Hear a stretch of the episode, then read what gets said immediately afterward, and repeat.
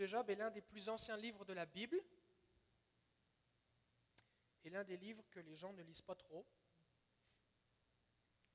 Alors on va apprendre des choses ensemble là-dessus. Est-ce que vous savez, les versets ne vont pas apparaître à l'écran, ce qui fait que on va suivre ensemble dans, la Bible, on, va passer au travers du livre, en tout cas j'espère. Il n'y a que 42 chapitres. On ne va pas tout lire. Hein. Est-ce que vous savez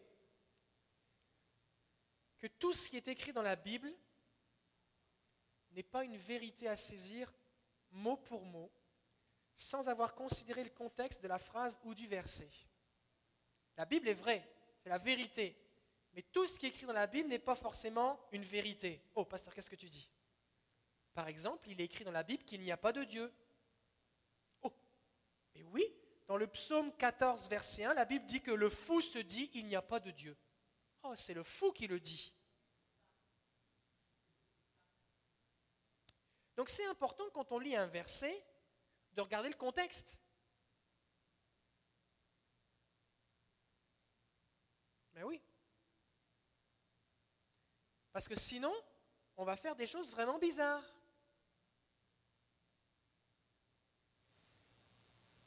Lors d'une réunion pendant mon séjour en France, on a chanté un chant qui reprend une parole de Job. L'Éternel a donné, l'Éternel a repris, que son nom soit béni. Ce chant, je l'ai chanté des dizaines de fois, j'ai conduit la louange, chanté le chant.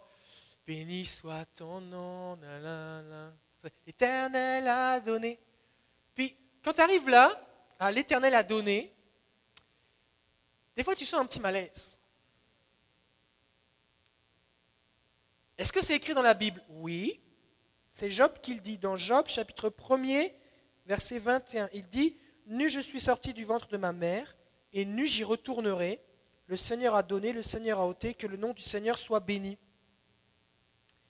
Un jour, je parlais avec un, homme qui avait, euh, qui avait perdu son fils et il me dit, moi, cette parole-là, j'arrive pas à la chanter.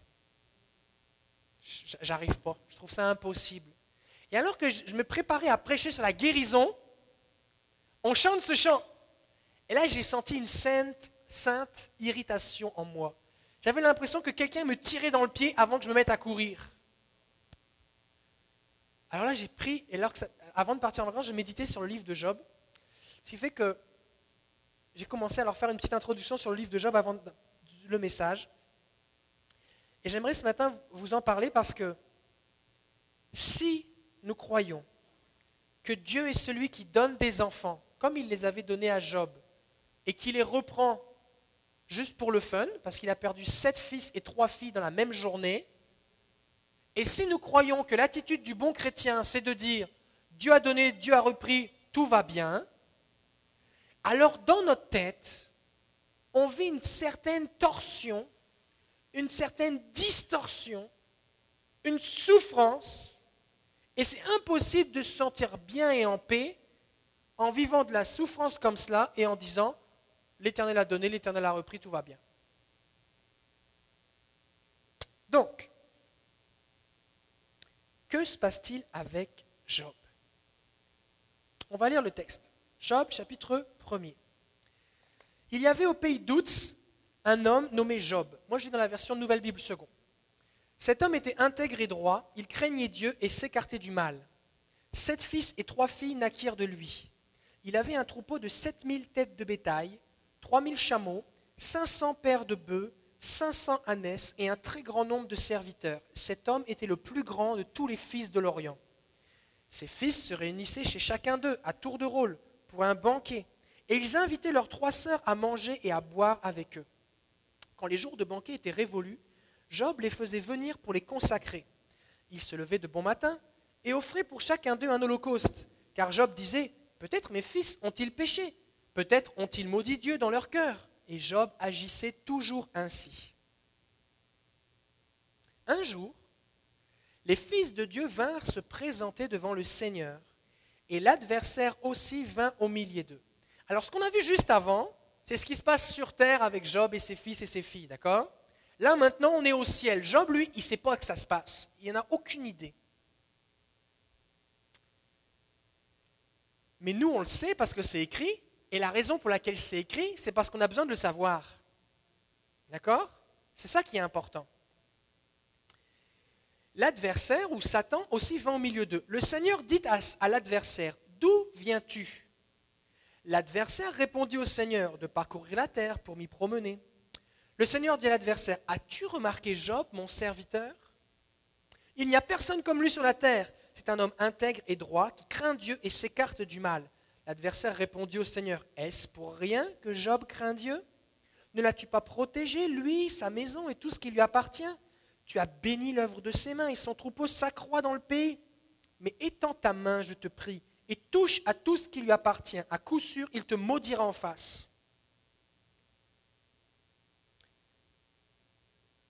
Ce qui se passe ici, c'est que Dieu est tellement fier de Job qu'il en parle à Satan. Parce que Job, c'est le champion de Dieu. Il n'y a personne comme lui sur toute la surface de la terre. Et, Dieu est tellement fier de lui qu'il en parle à Satan. Mais lui, Satan, il, il dit, c'est pas possible qu'un homme te serve de façon désintéressée. C'est pas possible qu'un homme aime Dieu de façon désintéressée. C'est sûr que s'il te sert, s'il te suit, c'est parce que tu le bénis. Si tu le bénissais pas, il arrêterait. Pourquoi Satan dit ça? Parce que lui, Satan, il avait tout. Il était avec Dieu et il s'est rebellé contre lui. Fait qu'il n'arrive pas à comprendre qu'un être humain si faible, si misérable, avec si peu de révélation de la gloire de Dieu, puisse servir Dieu sans rien en retour. Et Dieu lui dit, si, si, je connais tellement ce qu'il a dans son cœur que même s'il perdait tout, je sais qu'il continuerait de me suivre. Alors Satan, entre guillemets, tente Dieu. La Bible dit que Dieu n'est pas tenté par le mal. Mais Satan va proposer à Dieu de faire du mal à Job. C'est ce qu'il dit, hein Il va lui dire, fais-lui du mal. Touche, étends ta main, touche à ce qui lui appartient, il va te maudire. Et le Seigneur lui dit, moi je ne vais pas le faire, parce que Dieu n'est pas celui qui fait le mal. Il dit, mais toi tu peux le faire, mais ne porte pas atteinte à sa vie. Alors l'adversaire se retira de devant le Seigneur. Un jour que les fils et les filles de Job mangeaient et buvaient du vin chez leurs frères, le premier-né, il arriva auprès de Job un messager qui dit Tes bœufs labourés, les ânesses paissées à côté d'eux, des Sabéens, c'est une tribu de l'époque, se sont jetés dessus, ils les ont pris et ils ont passé les serviteurs au fil de l'épée. Je me suis échappé moi seul pour te l'annoncer. Il parlait encore lorsqu'un autre arriva et dit Le feu de Dieu est tombé du ciel. Est-ce que c'est le feu de Dieu? Non. Est tombé du ciel. Il a brûlé le petit bétail et les serviteurs. Tout, c'est quand même assez intense ce qui se passe. On parle de 7000 têtes de bétail avec des serviteurs en conséquence dans les champs, et le feu tombe et tout le monde meurt brûlé. Pas mal surnaturel. Il les a dévorés. Je me suis échappé moi seul pour te l'annoncer. Il parlait encore lorsqu'un autre arriva et dit Des Chaldéens, encore une tribu, formés en trois bandes, se sont précipités sur les chameaux et ils les ont pris et ils ont passé les serviteurs au fil de l'épée. Je me suis échappé moi seul pour te l'annoncer. Il parlait encore lorsqu'un autre arriva et dit Tes fils et tes filles mangeaient et buvaient du vin chez leur frère le premier-né, quand un grand vent du désert, venu d'au-delà du désert, a frappé les quatre coins de la maison, elle s'est écroulée sur les jeunes gens. Si Job avait de l'argent comme ça, la cabane dans laquelle ils étaient en train de manger, elle devait être un peu solide. Hein et tout s'est écroulé sur... Et ils sont tous morts. Job vit quelque chose de surnaturellement intense. Il perd tout de façon surnaturelle, tout le monde meurt et il se retrouve tout seul. Et lui, c'est pas ce qui se passe. Alors il se lève, il déchire son manteau, se rase la tête, c'est un signe de deuil, il tombe par terre, il se prosterne et dit, Nu je suis sorti du ventre de ma mère, et nu j'y retournerai. Il réalise que tous les biens, tout ce qu'il a, ce n'est pas ce qu'il y a de plus important. Il a quand même perdu sept fils et trois filles. Et il dit, le Seigneur a donné, le Seigneur a ôté, que le nom du Seigneur soit béni. Ça, c'est ce qu'on appelle l'interprétation de Job dans la souffrance.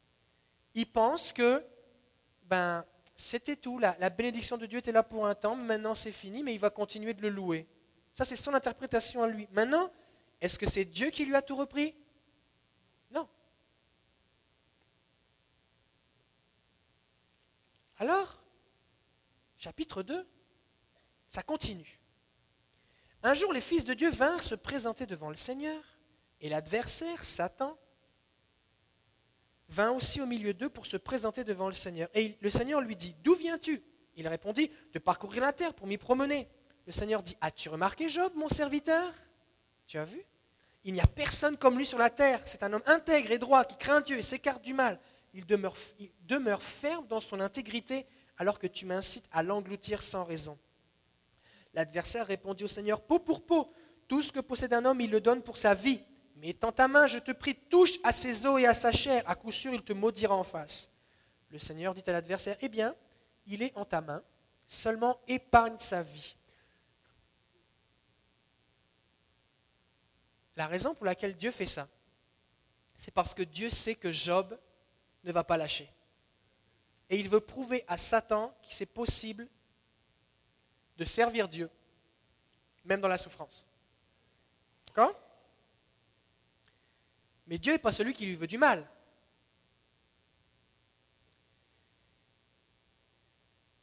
Alors l'adversaire, verset 7, se retira de devant le Seigneur. Il frappa Job d'un ulcère malin depuis les pieds jusqu'au crâne. Job prit un tesson, un morceau de poterie pour se gratter et s'assit au milieu des cendres. Sa femme le dit, tu demeures ferme dans ton intégrité, maudis donc Dieu et meurs. Mais il lui répondit, tu parles comme une folle. Nous recevrions de Dieu le bonheur et nous ne recevrions pas aussi le malheur. Et en tout cela, Job ne pécha pas par ses lèvres. Encore une fois, ici Job garde une bonne attitude, mais il pense que Dieu est celui qui donne le bonheur et le malheur. Or, la Bible nous dit que, la Bible nous révèle, Job, c'est l'un des plus anciens livres de la Bible. il n'avait pas toute cette révélation que nous, nous avons maintenant. La Bible nous révèle que la bénédiction de Dieu n'est suivie d'aucun chagrin, elle enrichit, elle n'est suivie d'aucun chagrin. La Bible nous dit que tout don parfait, toute grâce excellente nous viennent de Dieu, que Dieu est bon, que Dieu a pour nous des plans de bonheur, de paix, un avenir et de l'espérance. Donc Dieu n'est pas la source du mal. Mais Job, lui, c'est son interprétation, c'est sa compréhension de ce qu'il sait. Alors là, sa femme, elle, elle vient de perdre sept fils, trois filles, et elle n'a rien dit. Mais là, elle voit son mari qui est, qui est malade et qui va mourir. Et là, c'est juste trop pour elle. On ne peut pas lui jeter la pierre, parce que c'est quand même assez intense ce qu'elle vit. Et la Bible ne nous dit pas que Dieu a dit As-tu vu la femme de Job? Il a dit As-tu vu Job? Et si Dieu a permis que Job passe au travers de cette épreuve, de ce combat, parce que c'était un combat, combat spirituel, c'était lui qui était capable de passer au travers. Et sa femme, elle avait des limites.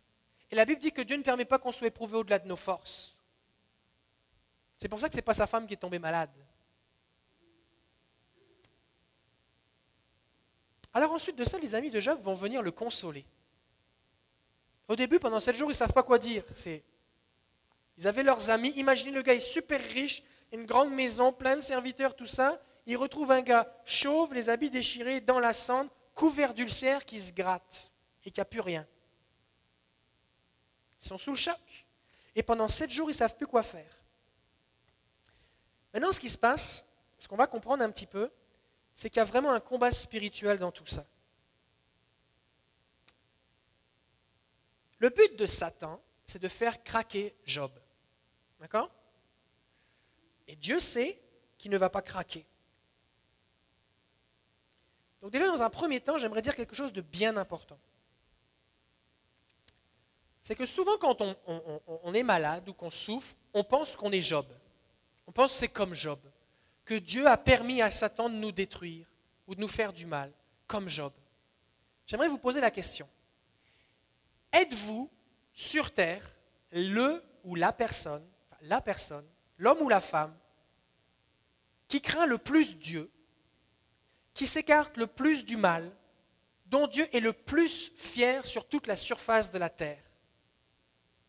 À tel point que Dieu sait que peu importe ce que vous allez vivre, vous allez tenir ferme. Est-ce que ça c'est vous? Si la réponse c'est non, alors vous n'êtes pas Job. Tu peux dire à ton voisin, tu n'es pas Job. Rassure-toi, Job, ce n'est pas toi. C'est fait que quand vous pensez que vous souffrez, que vous dites pourquoi Dieu a permis, mettez ça de côté, vous n'êtes pas Job. D'accord? Il y a eu un Job, On en a écrit un bouquin, il est dans la Bible, c'est suffisant. C'est bon? Mais Job, lui, il se retrouve dans un combat spirituel.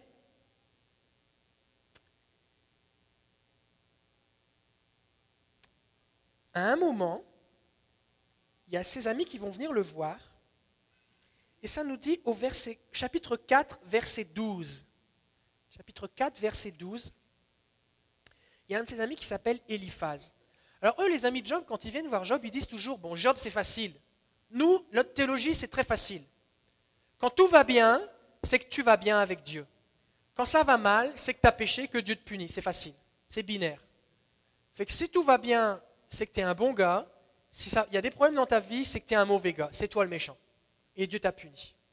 Et donc pendant 38 chapitres, ils vont se relayer pour convaincre Job que c'est un gros méchant, que c'est un menteur, que ce qu'il dit c'est pas vrai, il a dû pécher, mais si, tu as dû pécher, Dieu te punit, Dieu te punit. C'est le jugement de Dieu ce que tu vis. Ce qui n'est absolument pas vrai. Parce que le premier chapitre nous dit que ce n'est pas un jugement de Dieu. Au contraire, Dieu est tellement fier de lui qu'il dit, regarde, même si on touche à sa vie, il va continuer avec moi. D'accord? Donc ce n'est pas du tout un jugement de Dieu. Mais pendant 38 chapitres, ses amis vont essayer de le convaincre que c'est un jugement de Dieu. À court d'arguments. Ses amis n'arrivent pas à convaincre Job. Alors Satan va envoyer un démon qui va donner une vie, qui va parler pendant la nuit à l'un de ses amis pour lui donner des arguments supplémentaires. Et c'est ce qu'on voit dans le chapitre 4. Eliphaz, un soi-disant ami de Job, parle et voici ce qu'il dit. Une parole, verset 12, une parole est arrivée furtivement jusqu'à moi. Mon oreille en a perçu le murmure. Au moment où les angoisses surgissent des visions nocturnes, quand une torpeur tombe sur les hommes. Donc il dit, j'étais en train de dormir, frayeur et frisson m'ont assailli, tous mes os ont tremblé, un souffle passait sur mon visage, tous les poils de mon corps se sont hérissés. Quelqu'un se tenait là.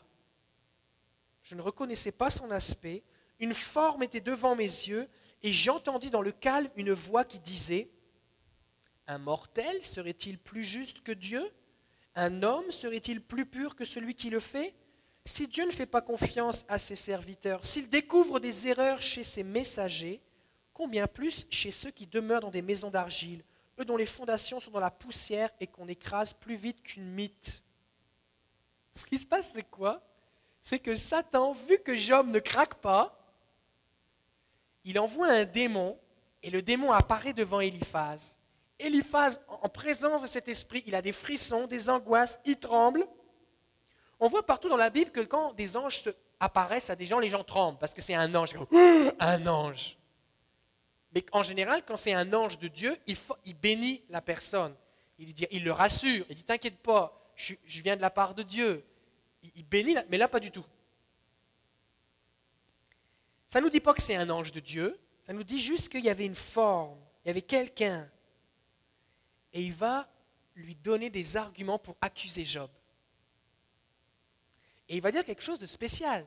Il va dire que Dieu ne fait pas confiance à ses serviteurs, ce qui n'est pas vrai. La Bible dit qu'il fait de ses serviteurs des flammes de feu, il envoie les messagers. Qui l'a envoyé pour parler à Marie, pour dire que Jésus allait venir dans son ventre? Un ange. Dieu fait confiance à ses anges, mais il y a des anges qui se sont rebellés contre lui et qui, à lui, Dieu ne leur fait plus confiance, c'est les démons.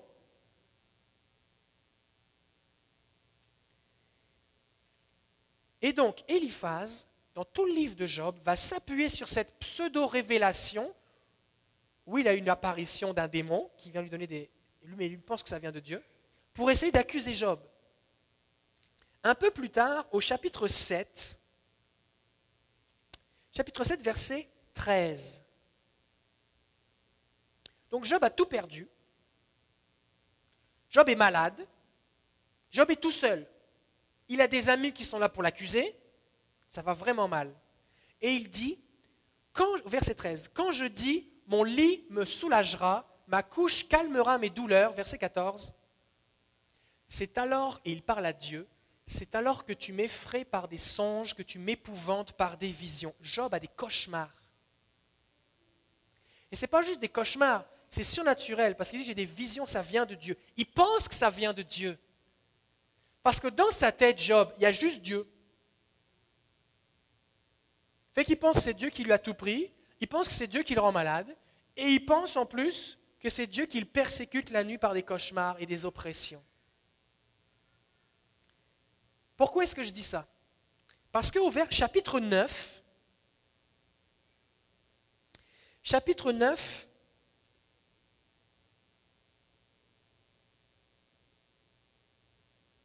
au verset 24, Job dit, Job 9, 24, La terre est livrée aux mains de l'impie, et là ensuite il est parlé de Dieu, il voile la face des juges, si ce n'est pas lui, qui est-ce donc? Et Job, hein, il dit, bon, il y a plein de choses qui se passent dans ma vie, j'ai du mal à croire que ce soit Dieu, mais si ce n'est pas lui, c'est qui? Parce que pour lui, il n'y a rien d'autre que Dieu. Donc tout ce qui se passe, c'est Dieu qui le fait. Mais nous, on voit dans le premier chapitre que ce n'est pas Dieu et qu'il n'y a pas que Dieu. Donc Job se retrouve plongé dans un combat spirituel intense et Satan veut à tout prix le faire craquer. Ce qui va se passer, c'est que les amis de Job, pendant tous ces chapitres, ils vont mal parler de Dieu. Ils vont dire des choses comme, tu sais, Dieu, quand il veut t'apprendre quelque chose, il te frappe.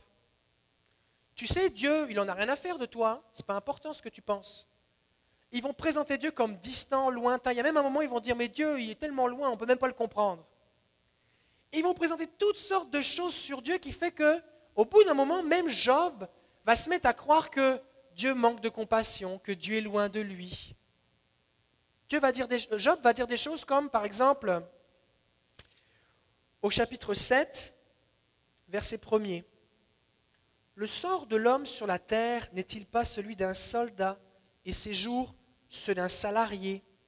Comme l'esclave aspire à l'ombre, comme le salarié espère sa paye, moi j'ai pour patrimoine des mois de douleur, j'ai pour mon compte des nuits de peine. Lui, dans sa tête, on est des salariés, on est des esclaves de Dieu.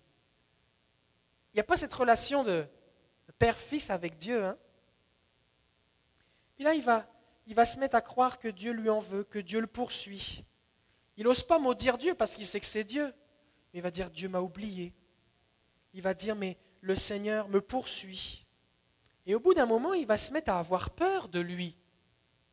À un moment, il va dire, mais si je pouvais au moins me présenter devant lui, je discuterais avec lui. Mais après, il se dit, oh là, c'est parce que si déjà à distance, voici ce qui m'arrive, si je suis proche de lui, qu'est-ce qui va m'arriver?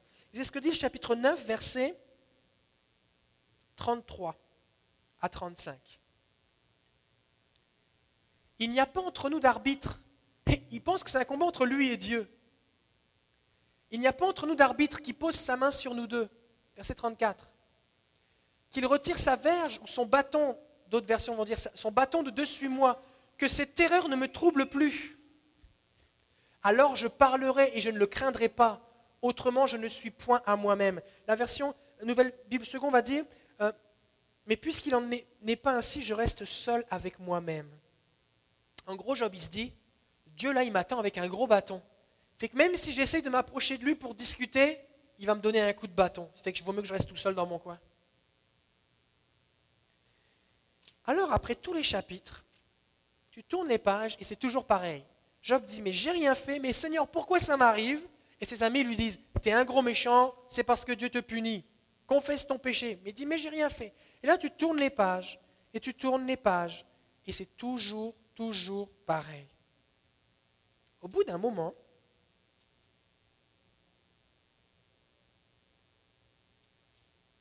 Au chapitre 38, Dieu parle. Parce que tout le monde parle au sujet de Dieu. Job dit des trucs sur Dieu. Les amis de Job disent des choses sur Dieu. Mais Dieu ne lui parle pas. Et au bout d'un moment, après 38 chapitres, Dieu dit, ça va faire maintenant. Moi, j'ai quelque chose à dire. Et la première chose que Dieu va dire, chapitre 38, verset 1er, le Seigneur répondit à Job du milieu de la tempête et dit, Qui est celui-ci qui obscurcit mes desseins par des discours sans intelligence? Il dit à Job, Qu'est-ce que tu racontes Tu es en train de me faire passer pour qui, Job? Les dessins, c'est les buts ou les plans, les projets. Tu obscurcis mes plans. Ça veut dire que Dieu dit que ses plans à lui sont mieux ou plus lumineux que ce que Job dit. Et donc Dieu va reprocher à Job de dire des choses à son sujet, au sujet de Dieu, alors qu'il ne le comprend pas. Et là, il va entrer dans un dialogue avec Job, et on va y revenir. Mais si on regarde au chapitre 42, c'est le dernier chapitre du livre,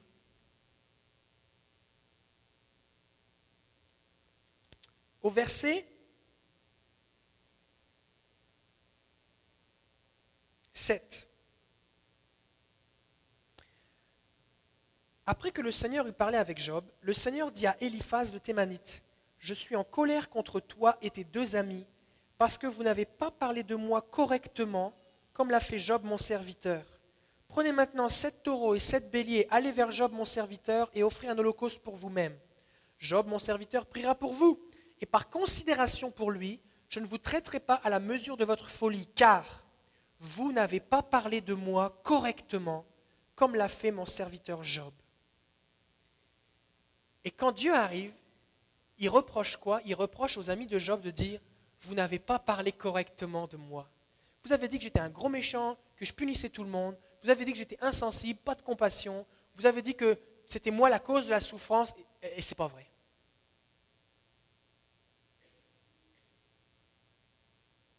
Et c'est vraiment important qu'on réalise que quand nous disons que Dieu est la source de tous nos problèmes, ou quand nous prétendons que Dieu est la source des problèmes des autres, Dieu, il n'aime pas ça.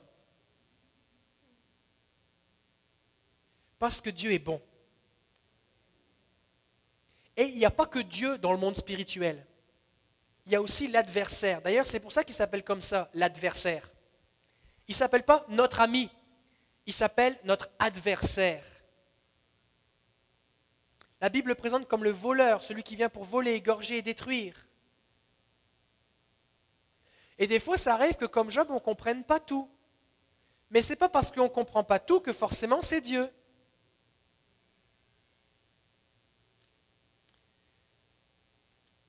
À un moment, Dieu va dire à Job, je vais vous dire où c'est.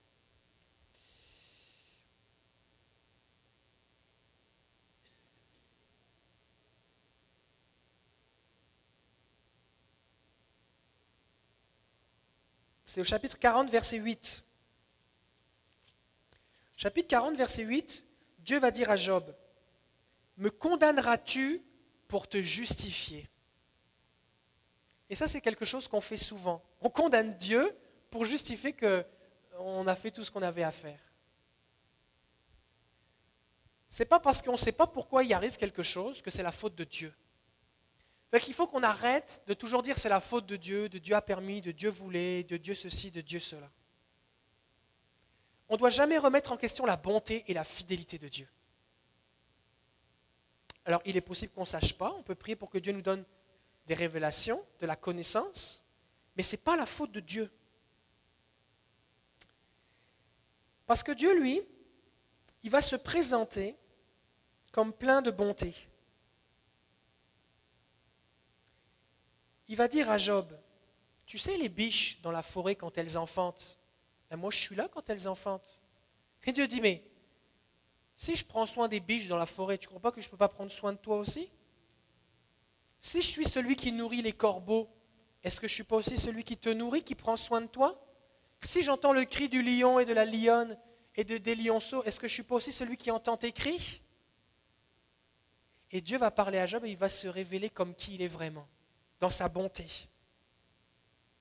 Alors que les amis de Job, eux, ben, ils vont dire des choses bizarres. Ils vont dire, ben, euh, l'homme naît pour souffrir, c'est Dieu qui te corrige. Euh, ils vont dire, euh, oui, il va y avoir des bénédictions avec Dieu, mais seulement plus tard. Et si dans l'Église, nous disons aux gens que Dieu veut bénir, que Dieu veut agir, que Dieu veut restaurer, mais seulement dans la vie éternelle, on ne représente pas Dieu correctement. Parce que Dieu veut agir maintenant. Dieu veut délivrer maintenant. Dieu veut guérir maintenant. Dieu veut guérir les cœurs brisés maintenant. Il veut libérer les captifs maintenant. Dieu veut. Dieu veut bénir. Et c'est vraiment important que nous fassions attention à comment nous voyons Dieu.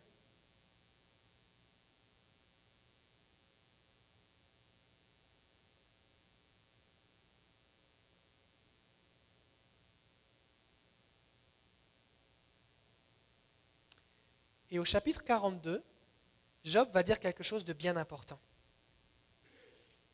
Après que Dieu lui ait parlé, en fait c'est marrant parce que Job a plein de questions à poser à Dieu. Dieu arrive et lui dit, allez, je vais, moi je vais te poser des questions et toi tu vas répondre. Et, Dieu pose plein de questions à Job. Job ne sait pas répondre. Puis là il est bouche bée, il ne sait plus quoi dire. Et là il va dire quelque chose de bien important. Chapitre 42, verset 1er. Job répondit à l'Éternel et dit, Je reconnais que tu peux tout et que rien ne s'oppose à tes pensées. Quel est celui qui a la folie d'obscurcir mes desseins, dit Dieu? Oui, j'ai parlé sans les comprendre de merveilles qui me dépassent et que je ne conçois pas. Job dit, bah Seigneur, euh, je souffrais tellement que j'ai dit des choses, mais en fait je ne comprenais rien. Mais maintenant, au verset 5, il va dire, Mon oreille avait entendu parler de toi, et maintenant mon œil t'a vu. Et ça, c'est vraiment important. Et ce qu'on regarde dans toute l'histoire du livre de Job, c'est quoi? C'est que, un, Dieu n'est pas la cause de la souffrance. Deux, il y a un monde spirituel, il y a une guerre, on a un adversaire. Et trois, c'est que toutes les conceptions qu'on peut avoir de Dieu, qui sont mauvaises, font surface dans la souffrance. C'est quand on souffre qu'on voit vraiment comment on voit Dieu. Est-ce qu'on le voit comme bon ou on le voit comme méchant? Est-ce qu'on le voit proche ou distant? Est-ce qu'on le voit concerné ou indifférent? Est-ce qu'on le voit plein de bonté ou cruel? C'est là que ça fait surface. Et on réalise quoi? C'est que tant qu'on n'a pas parlé avec Dieu, pas parlé de Dieu, mais parlé avec Dieu, on ne le connaît pas vraiment. Et c'est pour ça que vous et moi, nous avons besoin d'entretenir une relation avec Dieu dans un dialogue. Nous avons besoin d'écouter sa voix dans nos cœurs. Nous avons besoin de l'écouter pour le connaître tel qu'il est lui.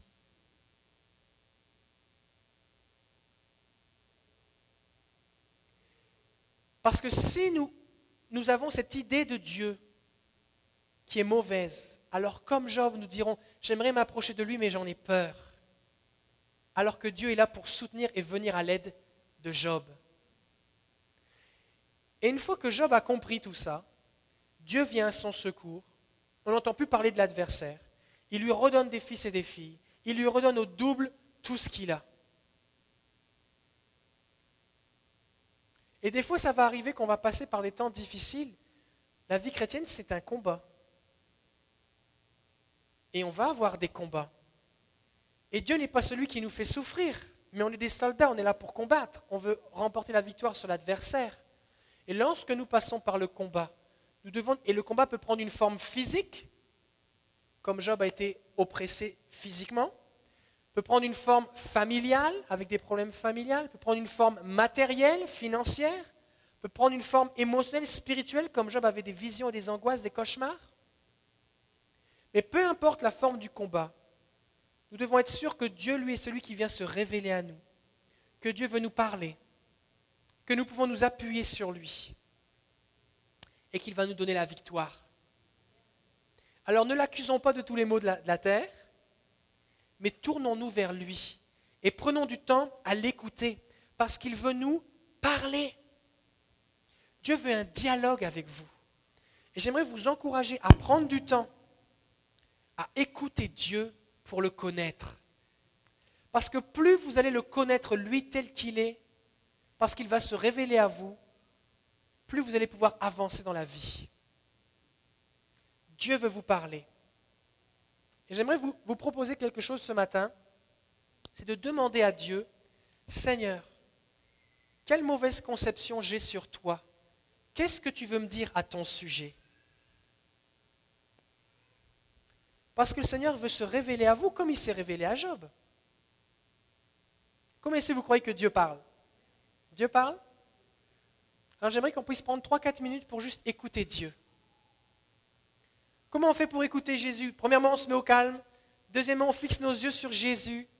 Troisièmement, on se concentre sur les pensées spontanées ou les images spontanées que Dieu va mettre dans notre tête.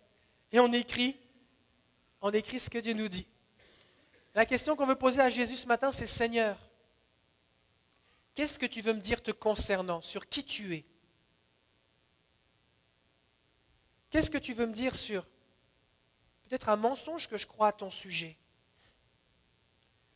Et le Seigneur va venir vous parler et vous rencontrer ce matin. Seigneur, je te prie maintenant d'ouvrir les cœurs, d'ouvrir les yeux et les oreilles spirituelles de ton peuple, de tes enfants. Je te prie spécifiquement pour ceux qui peut-être n'ont encore jamais entendu ta voix. Et je prie au nom de Jésus maintenant. J'ai allumé le micro vert.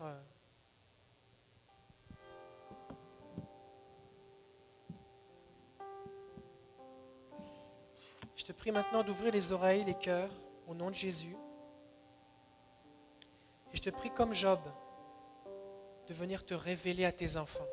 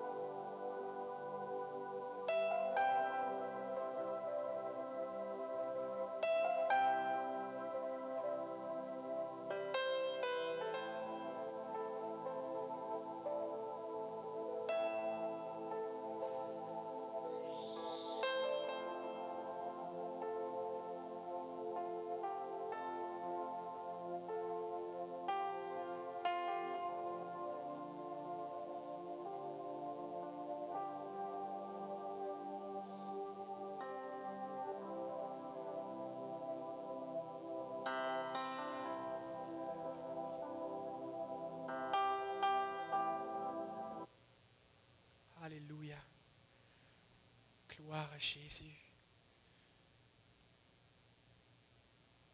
Comment ici vous Dieu vous a dit quelque chose? Oui? Ok. Ce que Dieu vous a dit, vous devez réaliser que certainement, peut-être que vous pensez le contraire. Moi, Dieu m'a dit, je suis là, je suis présent. Il me le dit souvent, parce que souvent, je ne le crois pas trop. Et on a besoin, on a besoin de, de venir aligner nos pensées par rapport à ce que dit Dieu. J'aimerais vous encourager à prendre du temps chez vous pour écouter Jésus et à développer cette relation, ce dialogue avec Dieu. Parce que Dieu veut se révéler à vous et il veut vous parler. Alors je vous encourage là, on va, terminer, mais avant de quitter la, avant de quitter la bâtisse, trouvez quelqu'un et partagez-lui ce que Dieu vous a dit. Parce que certainement, elle a aussi, cette personne-là a aussi besoin de l'entendre. Et euh, ça va lui faire du bien. Ça va lui faire du bien. Alors, soyez bénis, passez un bon dimanche. On se voit mercredi à l'école du Saint-Esprit.